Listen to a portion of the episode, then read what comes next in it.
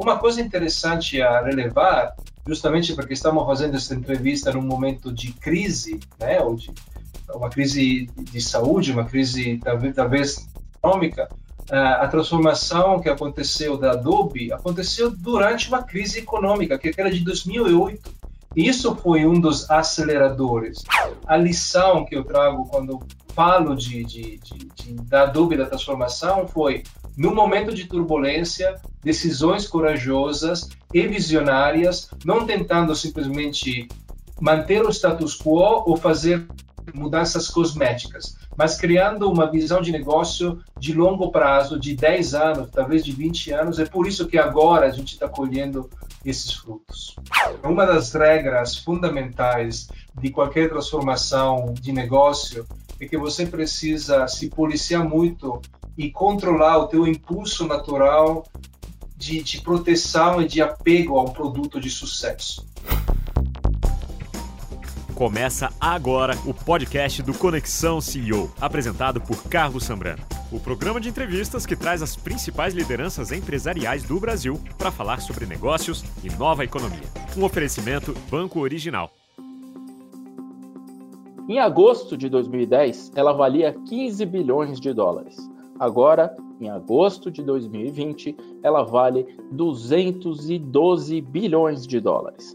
Mais do que falar de transformação, é uma companhia que se transformou e hoje é uma das maiores do setor de tecnologia no mundo inteiro. A gente está falando da Adobe. E quem está com a gente hoje no Conexão CEO é o Federico Grosso, CEO da Adobe na América Latina. Federico, muito obrigado pela sua presença. Obrigado a vocês, Carlos, pelo convite. E Federico, a gente fala muito hoje de transformação digital, que as empresas precisam se transformar, mas a Adobe já há uma década fez esse movimento e fez esse movimento uh, com o mercado temendo que seria um total fracasso. No fim, acabou dando certo. Você pode contar para a gente um pouco como é que foi essa transformação da Adobe? Olha, uh, obrigado pela pergunta. O que você comentou é, é correto ah, é uma transformação que aconteceu mais de uma década atrás, é uma, uma transformação que está dando os seus frutos e resultados hoje, né? E uh, aconteceu por várias razões. Uma das importantes é uh, a intuição que o mundo estava mudando, o nosso mundo como empresa estava mudando. O nosso modelo de negócio estava talvez virando um modelo não sustentável. Na época, todas as empresas de software vendiam software em caixa e uh, era já os primórdios, os primeiros momentos da, da né? Então a Adobe conseguiu, de uma forma muito corajosa, decidir abraçar a nuvem, que, que obviamente trouxe para nós vários benefícios, né? Essa transformação digital que a gente uh, se impôs uh, foi foi literalmente o que construiu essa década de crescimento. Uma coisa interessante a relevar justamente porque estamos fazendo essa entrevista num momento de crise, né, ou de uma crise de saúde, uma crise talvez, econômica, a transformação que aconteceu da Adobe aconteceu durante uma crise econômica, que era de 2008. Isso foi um dos aceleradores. Eu acho que é, foi um motivo de olhar para dentro e definir o negócio. Isso quando você fala com o nosso CFO, com o nosso CEO, é muito nítido que a, a decisão foi acelerada para um, um momento de turbulência de mercado. E esse momento, a resposta que a gente deu a esse momento de turbulência foi um passar pela nuvem os nossos produtos, dar um acesso não físico, mas digital aos nossos produtos, e dois começar a investir uh, no que que será hoje é hoje uma outra dinastia de produto, porque na época a Adobe era muito conhecida os produtos uh, documentais da família do Acrobat e aqueles criativos. Né? Uh, e a gente criou uma terceira dinastia de produtos mais focado na parte analíticas e de inteligência artificial e de dados, que se chama de nuvem de experiência. Então, isso foi um pouco o que, o que trouxe a, a decisão. A execução, que é sempre onde, na verdade, depois as coisas ou, ou falham ou dão certo, uh, foi uma execução não fácil, porque até só de, do ponto de vista de comunicação, a gente teve que convencer o mercado, os nossos clientes, os nossos funcionários, e não necessariamente nessa ordem, talvez na ordem é, contrária, que a gente estava fazendo uma coisa certa. E, e, e, o ser humano não abraça naturalmente mudança. Então, é, em todos esses níveis que te falei. Então, a parte de comunicação que a nossa liderança teve em termos de explicar para todo mundo por que a gente estava fazendo isso, por que era preciso e necessário, foi foi um grande foi, uma parte muito importante. Junto junto com isso, obviamente, a execução tecnológica, a busca contínua da inovação, tem vários fatores, né? Mas eu acho que a lição que eu trago quando falo de, de, de, de da dúvida da transformação foi no momento de turbulência, decisões corajosas e visionárias, não tentando simplesmente manter o status quo ou fazer mudanças cosméticas, mas criando uma visão de negócio de longo prazo, de 10 anos, talvez de 20 anos. É por isso que agora a gente está colhendo esses frutos. É, agora, tem uma questão interessante, Federico, que você me corrige se eu estiver errado, mas pelo que eu li sobre essa história, a, a, Adobe vendia o software, como você disse aqui, numa caixa, mas era você comprava o software e usava para a vida toda é, a Adobe acabou migrando para um modelo de serviço, é isso? De você pagar uma assinatura. Eu queria que você me falasse essa. E também acabou tirando do mercado um produto que era um sucesso na época, que era o Flash. É, que, o que foi muito corajoso também, que é como você. É, é como se fosse a Apple matando o iPhone é, para fazer outra coisa da noite para o dia. Dando aqui um exemplo mais, mais prático para quem quem não conhece muito os produtos. É, foi isso mesmo? Eu queria que você me contasse como é que foi essa, essa parte, essa mudança de modelo de negócio. Sim, e, e na realidade, primeiro, uma das regras fundamentais de qualquer transformação de negócio é que você precisa se policiar muito e controlar o teu impulso natural de, de proteção e de apego a um produto de sucesso ok? Esse quase feticismo que, que naturalmente se cria com, com os produtos que deram glória e te trouxeram para um certo patamar, é ao mesmo tempo o que pode fazer você perder relevância.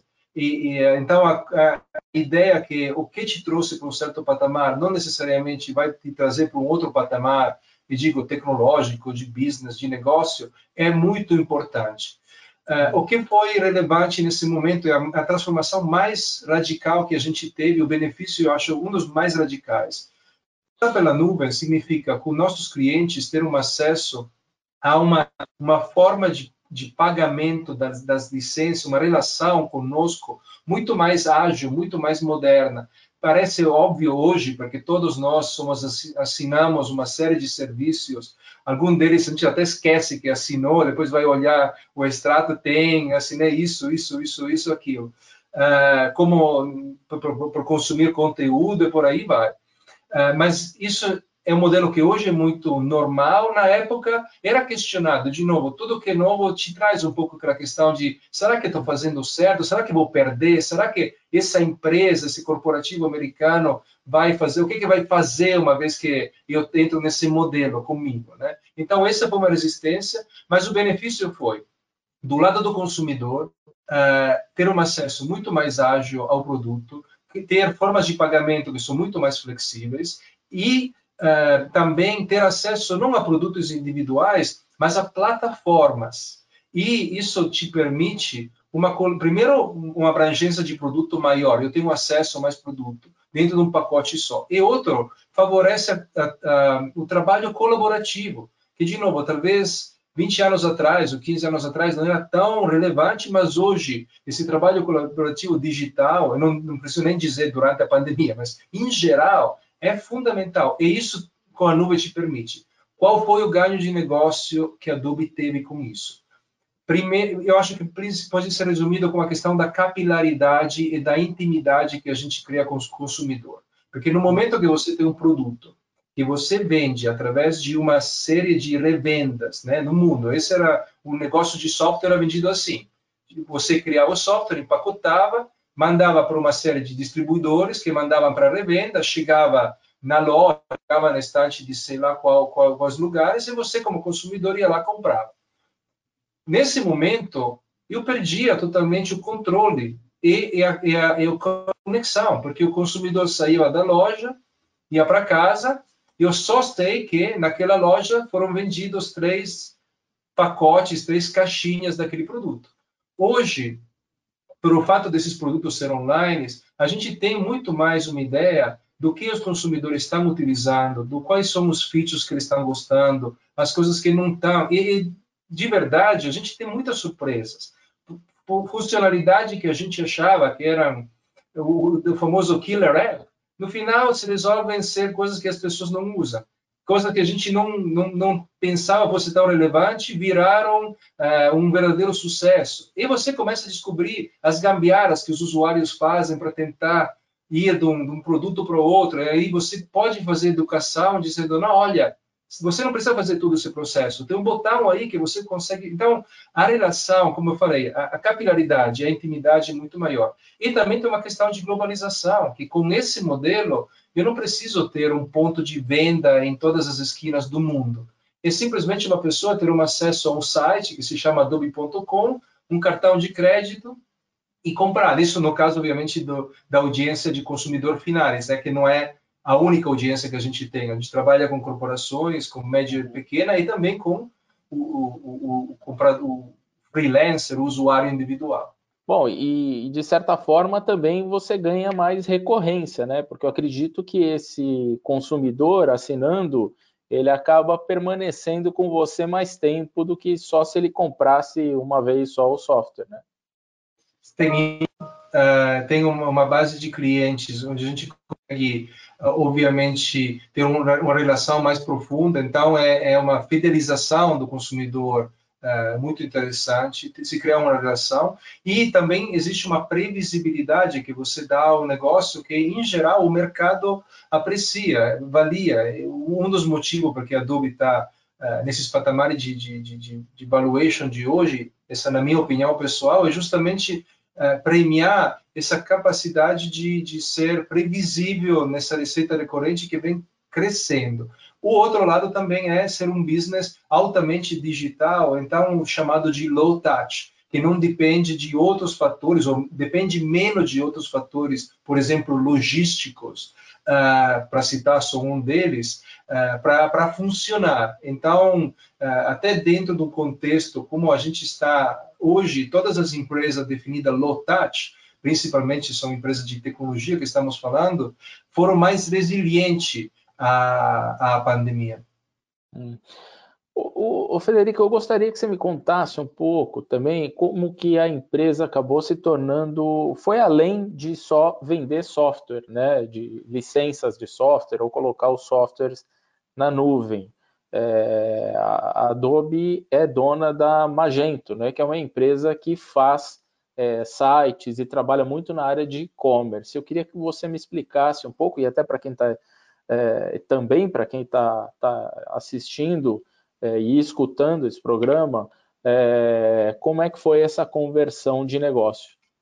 Claro. E, e, primeiro, como a gente já comentou, um dos nossos mantras é manter o status quo não é uma estratégia. Então, a gente está continuamente em busca de evoluindo, porque o mercado e principalmente os consumidores estão evoluindo muito rapidamente.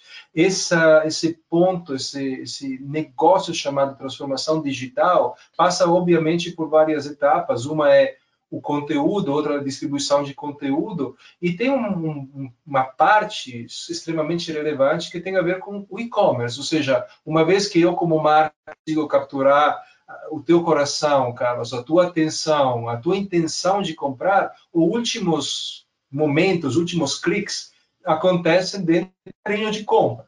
E, obviamente, isso vem evoluindo do, do, da, do nascimento do e-commerce no final de, de 90 a hoje. As necessidades são diferentes, a internet mudou, o digital mudou, né? principalmente na, na, nas telas que a gente acessa e como as pessoas compram. Então, essa foi uma aquisição de quase dois anos atrás, uh, que a gente fez justamente para ampliar o nosso portfólio. Esta é a parte do portfólio que não é uh, para o consumidor final, vamos dizer, é muito mais uma ferramenta de enterprise que está atrás dos bastidores e que empodera as marcas a, a efetivamente atuar no, no e-commerce e ter uma solução de e-commerce robusta e, e, e, que funcione bem com as necessidades modernas dos consumidores. Falando de e-commerce, é, a gente assistiu agora, durante essa pandemia, é, uma migração muito forte e uma correria muito forte de lojistas e de marcas que não tinham uma operação forte de e-commerce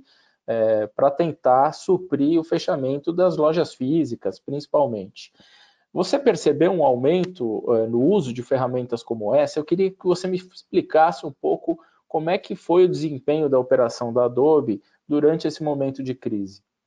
Olha, a gente viu de novo, a, a, crise, como, como a gente já comentou, né, a crise premia a, a eficiência e, e, tem algumas indústrias que estavam mais uh, preparadas e também que tinham uma condição de ecossistema uh, para responder mais rapidamente. Uh, em geral, na nossa experiência, estou falando não, não necessariamente da, das Américas, mas estou falando da América Latina. Tá? o que a gente viu é que nos serviços financeiros na área de varejo e e-commerce e na área das telecomunicações, uh, temos empresas que, de verdade, já estavam no processo de transformação, conseguiram acelerar esse processo e o impacto negativo da pandemia foi, de uma certa forma, compensado para o movimento digital. Junto com essas três categorias principais, eu diria que o, o, a área de educação é a outra área que com certeza uh, cresceu. Então, eu diria tem três, entre aspas, ganhadores e com certeza um quarto que não está no pódio, mas que está uh, muito, muito, muito apto a capturar esse, esse crescimento. Uh, o, que é que, o que é que cresceu? Cresceram, na nossa experiência, Uh, obviamente o digital como prática como um todo tem pontos especiais né, dentro do digital, porque a gente fala digital, mas é, é um universo. Cresceu o e-commerce, como a gente comentou, uma, exigência, uma necessidade de literalmente o mais rápido possível transformar uh, a receita da, da, loja em uma receita uh, digital. Cresceu toda a parte documental, principalmente em relação à assinatura eletrônica todos os, os, processos que a gente estava acostumado a fazer manualmente ou fisicamente no papel viraram ou estão virando digitais. Isso se aplica à telemedicina, se aplica ao escritório de advocacia, se aplica a uma série, você deve ter vivido isso, como muitas das pessoas que não estão escutando e, e vendo esse programa, é uma realidade. E a, e a outra parte é, obviamente, como turbinar e deixar os sites mais poderosos. A parte de e-commerce é importante, mas tem uma parte de conteúdo e de usabilidade, de navegação, que também é muito importante. E, e hoje em dia existe já a tecnologia para oferecer para o consumidor uma experiência de navegação que seja transparente, fácil, intuitiva, uh, porque hoje os, os consumidores vão decidindo, vão votando, né? Quando você compra alguma coisa, você está votando a favor de um, de um produto, de uma marca. Então, essa é uma parte muito importante. A outra parte que a gente vê como grande potencial é aquela que a gente chama de automação de marketing, uh, e que tem a ver com todas aquelas comunicações, seja ele por e-mail, por mensagem de push no, no teu aplicativo, seja de mensagem de texto, que obviamente cresceram muito nessa pandemia, porque o, as marcas não conseguindo se conectar conosco num ambiente físico, tentam chegar a nós em ambiente virtual. E isso é, é uma parte muito importante também do negócio que a gente tem, e é uma parte dentro, uma subparte disso que a gente viu crescer, é a comunicação B2B é desse tipo, porque eu consegui enxergar e, e, e atrair, comunicar com um consumidor, um cliente meu, que é no B2B, ou seja, não estou falando com o consumidor final, mas com uma marca que atinge o consumidor final, como comunicar com esses, essas empresas não é fácil, não é trivial. Uh, porque requer um nível de sofisticação muito alto, uma targetização boa, porque, não, enfim, você deve receber muitos e-mails de business que não são relevantes para você, que você não tem interesse, que você não opta, e você passa metade, eu não sei você, mas eu passo uma boa parte da minha manhã dando unsubscribe a uma série de, de newsletter que hoje produto. Não é o caso do New Feed, do Feed por, por sinal. Eu sou apaixonado e um leitor ávido da, do teu produto, mas infelizmente é um comparado com com outros que, que não são tão relevantes. Então, e por que não funciona? Porque eu vou no unsubscribe, né? Uh, simplesmente porque nunca pedi de receber essa mensagem, porque não tem um target, não é personalizada, não é relevante, ou seja, não me interessa. Uh, então, ferramentas nesse sentido, nesse momento, são, são muito importantes. E vocês vendem esse tipo de ferramenta? A gente tem toda a ferramenta que eu, que eu falei de automação de marketing, de gerenciamento de conteúdo, de uh, e-commerce, de assinatura eletrônica, fazem toda parte da, da nossa, das nossas nuvens de produto. Mas esses, é, é, durante essa pandemia, é, vocês conseguiram já medir, os negócios cresceram, a procura aumentou. O que, que você pode falar? Eu sei que é uma empresa de capital aberto e você não tem, você tem até um certo ponto onde você pode falar mas você é. já tem alguma, algum, alguns números que mostrem é, é, de que cresceu esse mercado durante esse Olha, os, uh, os números, como você bem falou, são, primeiro, ainda numa fase de, de, de, de, de, agrega, de agregação, né? porque é uma coisa extremamente recente, uh, mas o norte que eu te dei falando, uh, os setores são esses financial services, a parte de, de varejo e-commerce e as telcos, com certeza a gente viu essa, viu, viu essa mudança, sentiu essa mudança. E educação também é, vem junto. E as áreas de produto que a gente vê, entre aspas, mais quentes, ou mais em demanda, ou com mais interesse, até. Não estou nem necessariamente falando de uma conversão em, em, em, compras ou em vendas dessa tecnologia, mas uma, uma atenção do, de todo o ecossistema de transformação digital, com certeza foi para a automação de marketing, com certeza foi para melhorar os, a performance e a navegabilidade dos sites dos aplicativos e com certeza uh, foi para o e-commerce. Isso é quase intuitivo. Eu não estou trazendo talvez nada que seja nunca teria pensado o. Uh, na verdade é, é, muito fácil de, de explicar porque isso está acontecendo.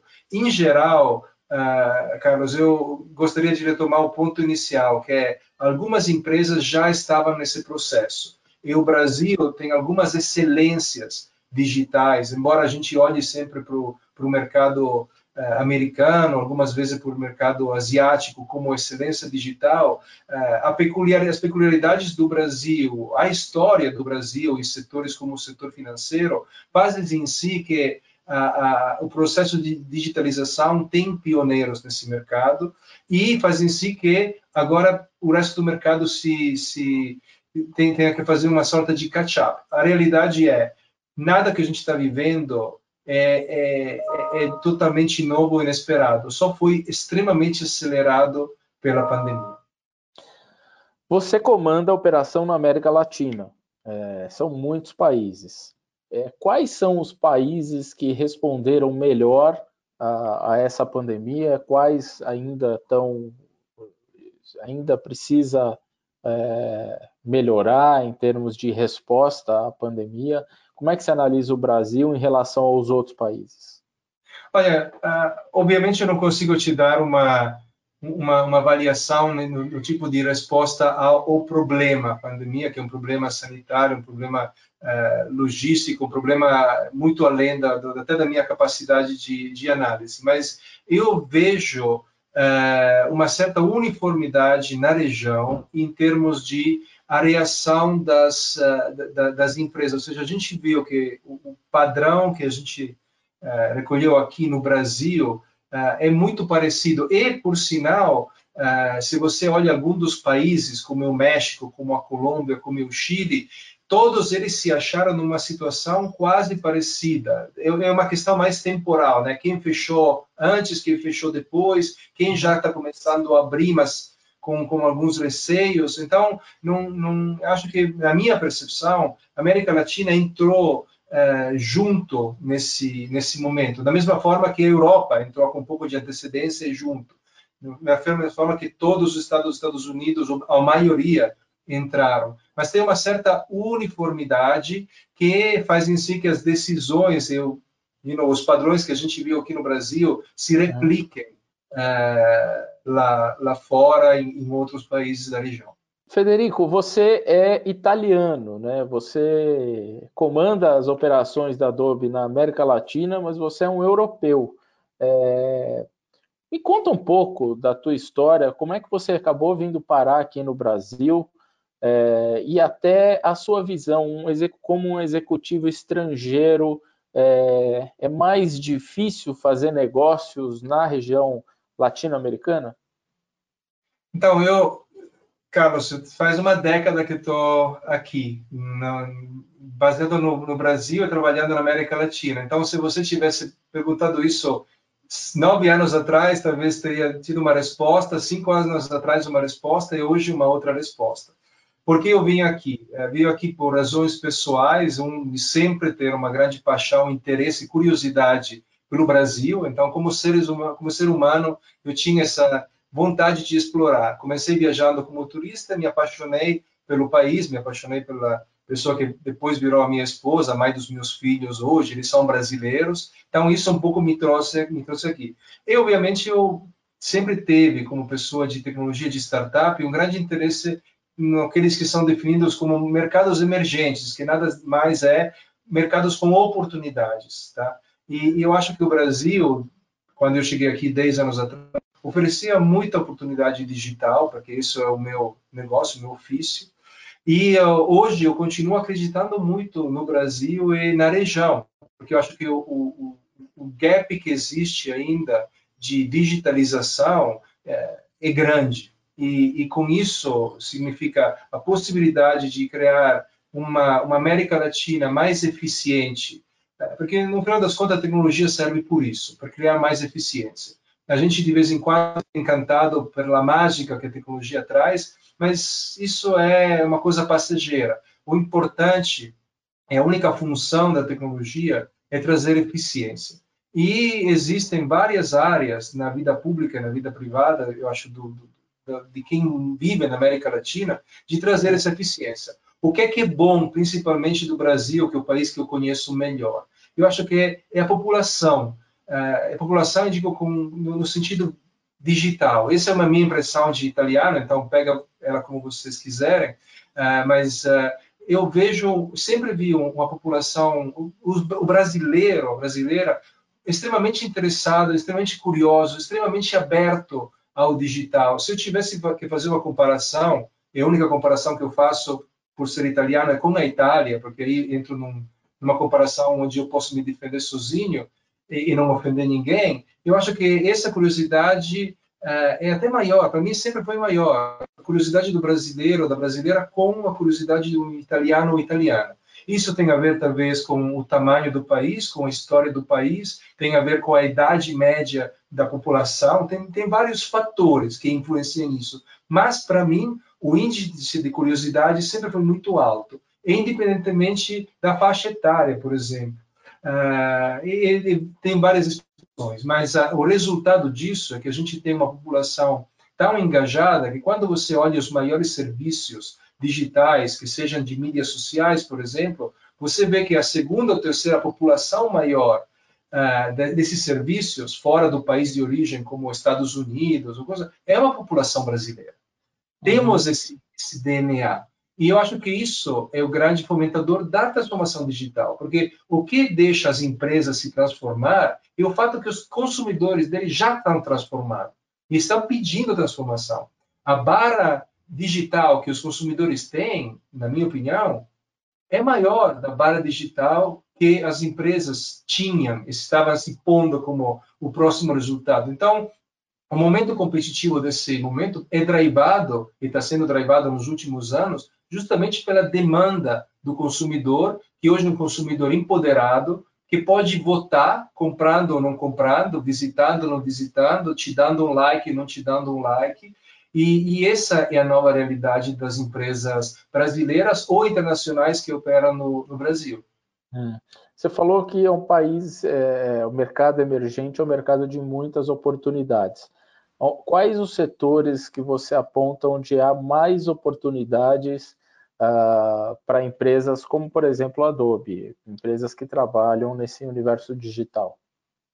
Olha, sinceramente, eu acho que uh, estamos no nível de maturidade digital. Eu não digo só no Brasil, eu acho, para mim, no mundo, uh, onde existe um oceano azul incrível a ser criado. Não, não, não consigo pensar um setor ou um país no mundo onde a gente fale estamos na saturação digital, chegamos no nirvana digital e aí não, a gente não consegue se mudar. Agora, voltando para a tua pergunta, sendo, sendo mais práticos, com certeza é, todos os setores que a gente mencionou, de, de, de serviços financeiros, de, de retail, de, é, é, de, de, telecomunicações, são todos abertos. Mas, ao mesmo tempo, o agronegócio tem potencial muito grande. Ao mesmo tempo, todo o setor de saúde tem uma, uma, uma oportunidade enorme de ser transformado.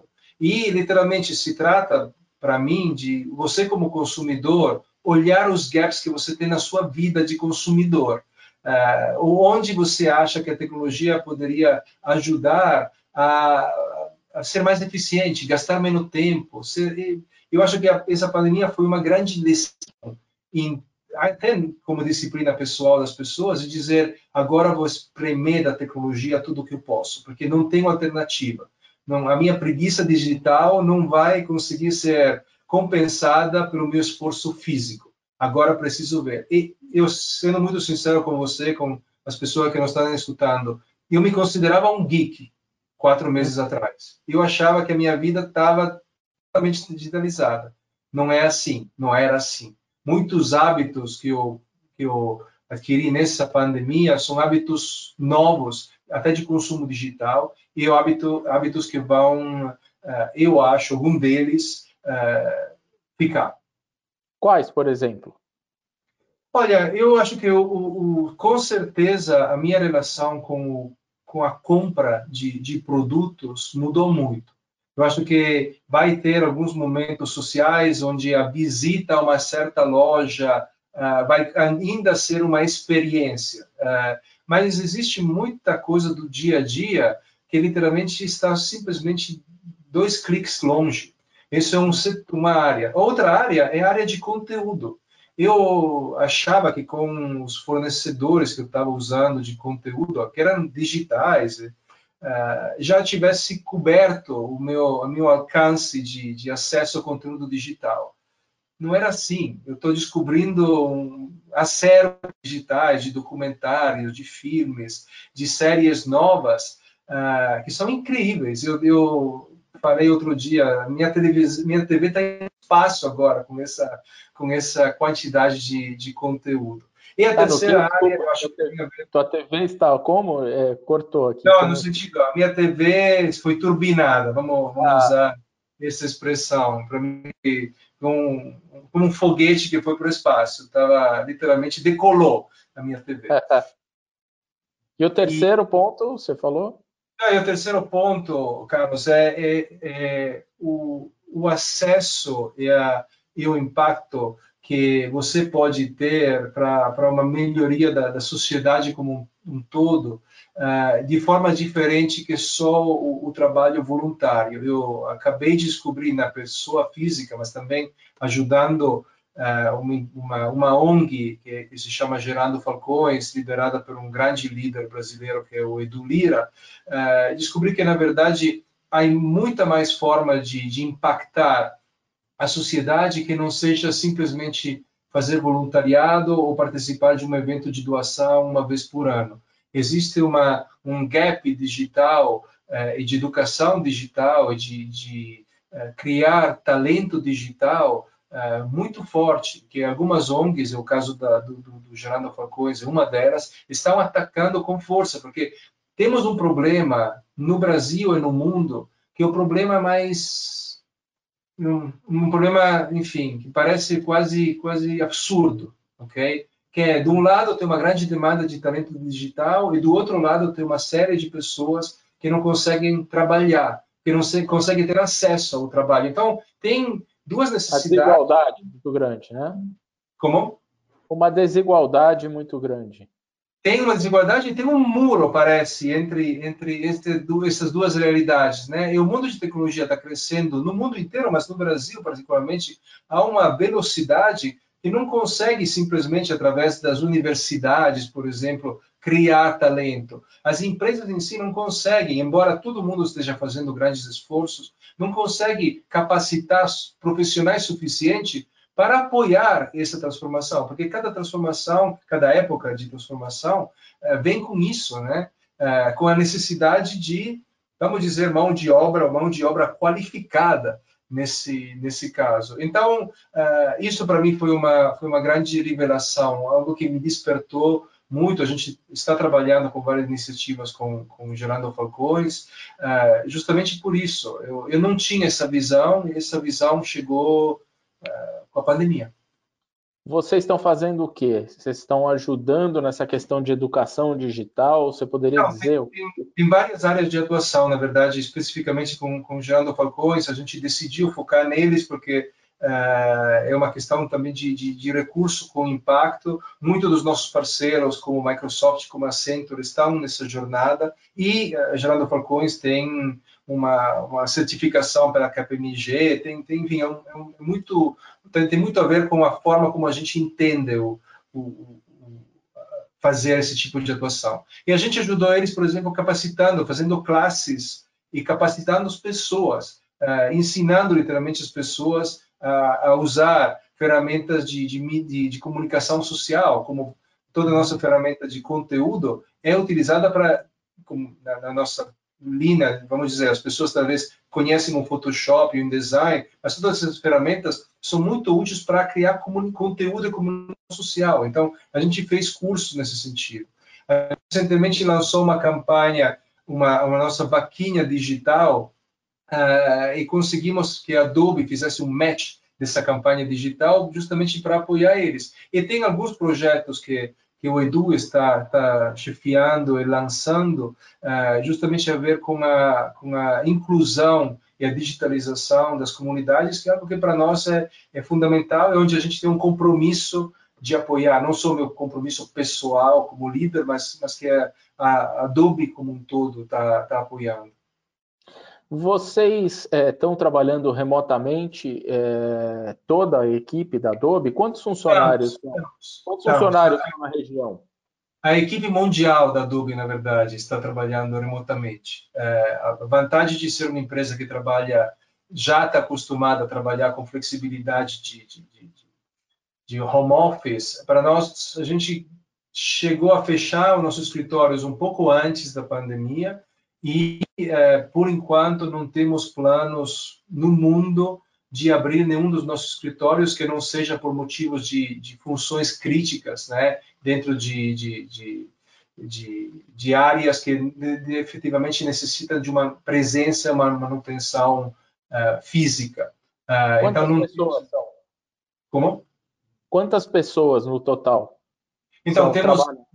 No mundo, estamos falando de 22 mil funcionários. Os escritórios estão na maioria dos países, uh, na maioria dos principais países. E uma coisa super interessante que a gente viu é que uh, a facilidade que a gente teve de passar para o trabalho remoto foi muito grande. O que a Adobe fez para ajudar esse processo? De novo, para todos os funcionários, não só no Brasil, mas no mundo, uh, criaram um, um, um fundo para que as pessoas pudessem comprar uh, acessórios uh, e, melhorar uh, o, escritório deles. Essa cadeira aqui, que é super confortável, é, um, é, justamente algo que a Adobe me proporcionou aqui em casa, e não é só por eu ser numa posição de liderança, mas todos os funcionários. então, tem uma grande atenção a isso, tem uma, uma atenção ao, ao bem-estar psicológico das pessoas, e com isso, recursos uh, específico que as pessoas podem de graça acessar para ter um acompanhamento psicológico se preciso. A outra coisa que a gente tem, que não é necessariamente um benefício explícito, mas é uma, uma nossa regra de atuação, é uh, a questão de dizer precisamos, nós como os líderes, estar presentes até quando não estamos presentes, e é, tentar entender que as pessoas têm várias situações, ou seja, é fácil para quem, como eu, você está casado com um filho em casa, pensar que o mundo é feito de pessoas que têm um problema com uh, como fazer study from home, e-learning. Mas não é assim. No nosso time tem pessoas que são solteiras. No nosso time e não vieram não vieram outra pessoa em quatro meses. Tem pessoas que vivem com os pais que são mais idosos. Tem um, um cuidado, uma cautela de protocolo diferente. Tem tem muitas realidades que a Adobe uh, literalmente vem acompanhando e apoiando, porque não estamos tentando de resolver um problema de uma pessoa, mas estamos tentando acompanhar o bem-estar e ter certeza que todo mundo consiga atravessar esse momento com as mesmas condições. Então isso é um é um compromisso muito muito forte que, que, que nós como empresa temos. Eu apoio isso extremamente porque não só me ajudou como pessoa, mas eu vejo o impacto que faz aos funcionários.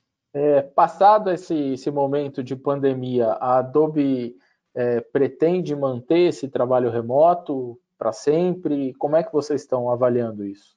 Olha, esta, primeiro, o trabalho remoto no sentido de flexibilidade de trabalhar onde você se sente mais à vontade, como mais te ajuda, isso é, é um fato. Era antes da pandemia para muitas empresas de tecnologia. Um, a, a, flexibilidade, então, vai existir, vai ser mantida. Uh, o princípio agora é não só se você consegue fazer aquele trabalho remotamente, mas se você se, se sente confortável em estar em lugar, em espaços físicos com outras pessoas. Então, tem esses dois fatores. Não é muito claro para mim, Carlos. Eu, sinceramente, passo muito tempo falando com outros presidentes de empresas em, em, em colóquios assim, brainstormings, conversas privadas para ver efetivamente como é que vai ser, porque não estamos vivendo só um trabalho, um working from home. A famosa promessa working from home não é isso. Na verdade, não estamos working from home. Muitas pessoas diriam que estamos living at work, né? É, como a gente comentou é, no, no, começo. Mas é, um, é, é uma, não, não é o verdadeiro trabalho from home, porque estamos todos from home.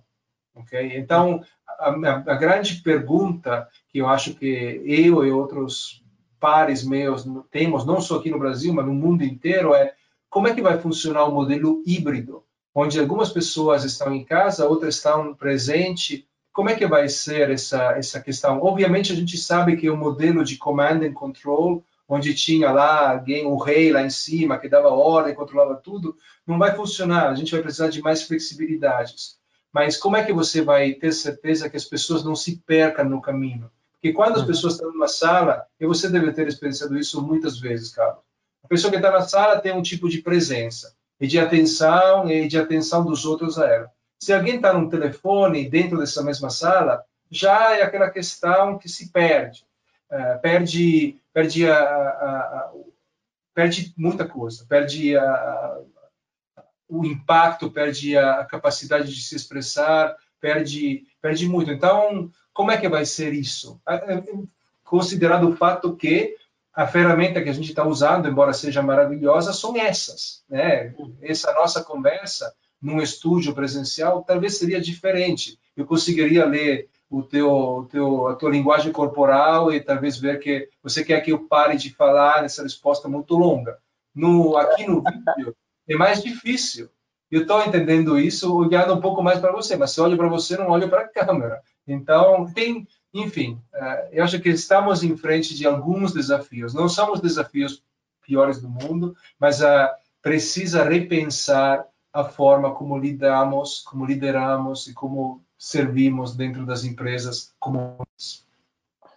É, Federico, para finalizar, é, muita gente tem, tem falado de um novo mundo pós-pandemia, de que tudo vai mudar, nada será como antes. É, você compartilha dessa visão e que mundo você acha que a gente vai ter depois da pandemia?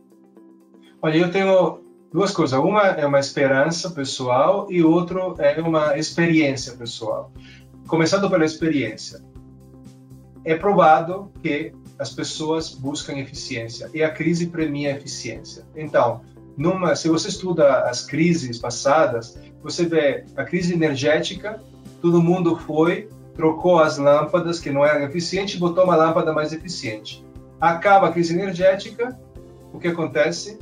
Você fica com a lâmpada mais eficiente. Por quê? Porque uma vez que o ser humano busca eficiência, acha eficiência, não volta atrás. Então é muito provável que uma série de hábitos, mas são os hábitos que têm a ver com eficiência. Não, de novo, não é uma questão de moda, ou de ser cool, ou de ser bacana. É, a gente vai ficar com aquela coisa que, que é eficiente e sem muita, sem muita dor de ter abandonado hábitos que não eram eficientes. Agora, isso do ponto de vista prático e pragmático. Do ponto de vista da minha esperança de como vamos surgir, é talvez com uma consciência diferente.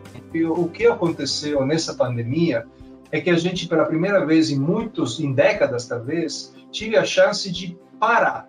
E, e o fato que a gente não tem interação de vai e sai, a nossa atenção, o nosso foco ficou mais atento. Então, eu acho que, por exemplo, alguns dos fenômenos sociais que a gente viu recentemente, talvez são também, na minha opinião, pelo menos, um resultado de, uma, de, uma, de um foco maior, de menos distração no nosso mundo, que nos obriga a olhar um pouco mais para dentro, olhar é, temas como inigualdade, ou os movimentos que dos Estados Unidos veio também se espalhando pelo mundo inteiro nas semanas recentes, que por sinal a Adobe acompanhou e apoiou muito, uh, são, são resultados. Então eu espero que um dos legados desse momento onde a gente se isolou uh, seja sair com, com, com, mais solidariedade, com mais empatia, com mais atenção ao fato que, no final das contas, as nossas vidas em gerais podem mudar muito rapidamente. Existe uma fragilidade humana que a gente esquece, principalmente se você trabalha em tecnologia,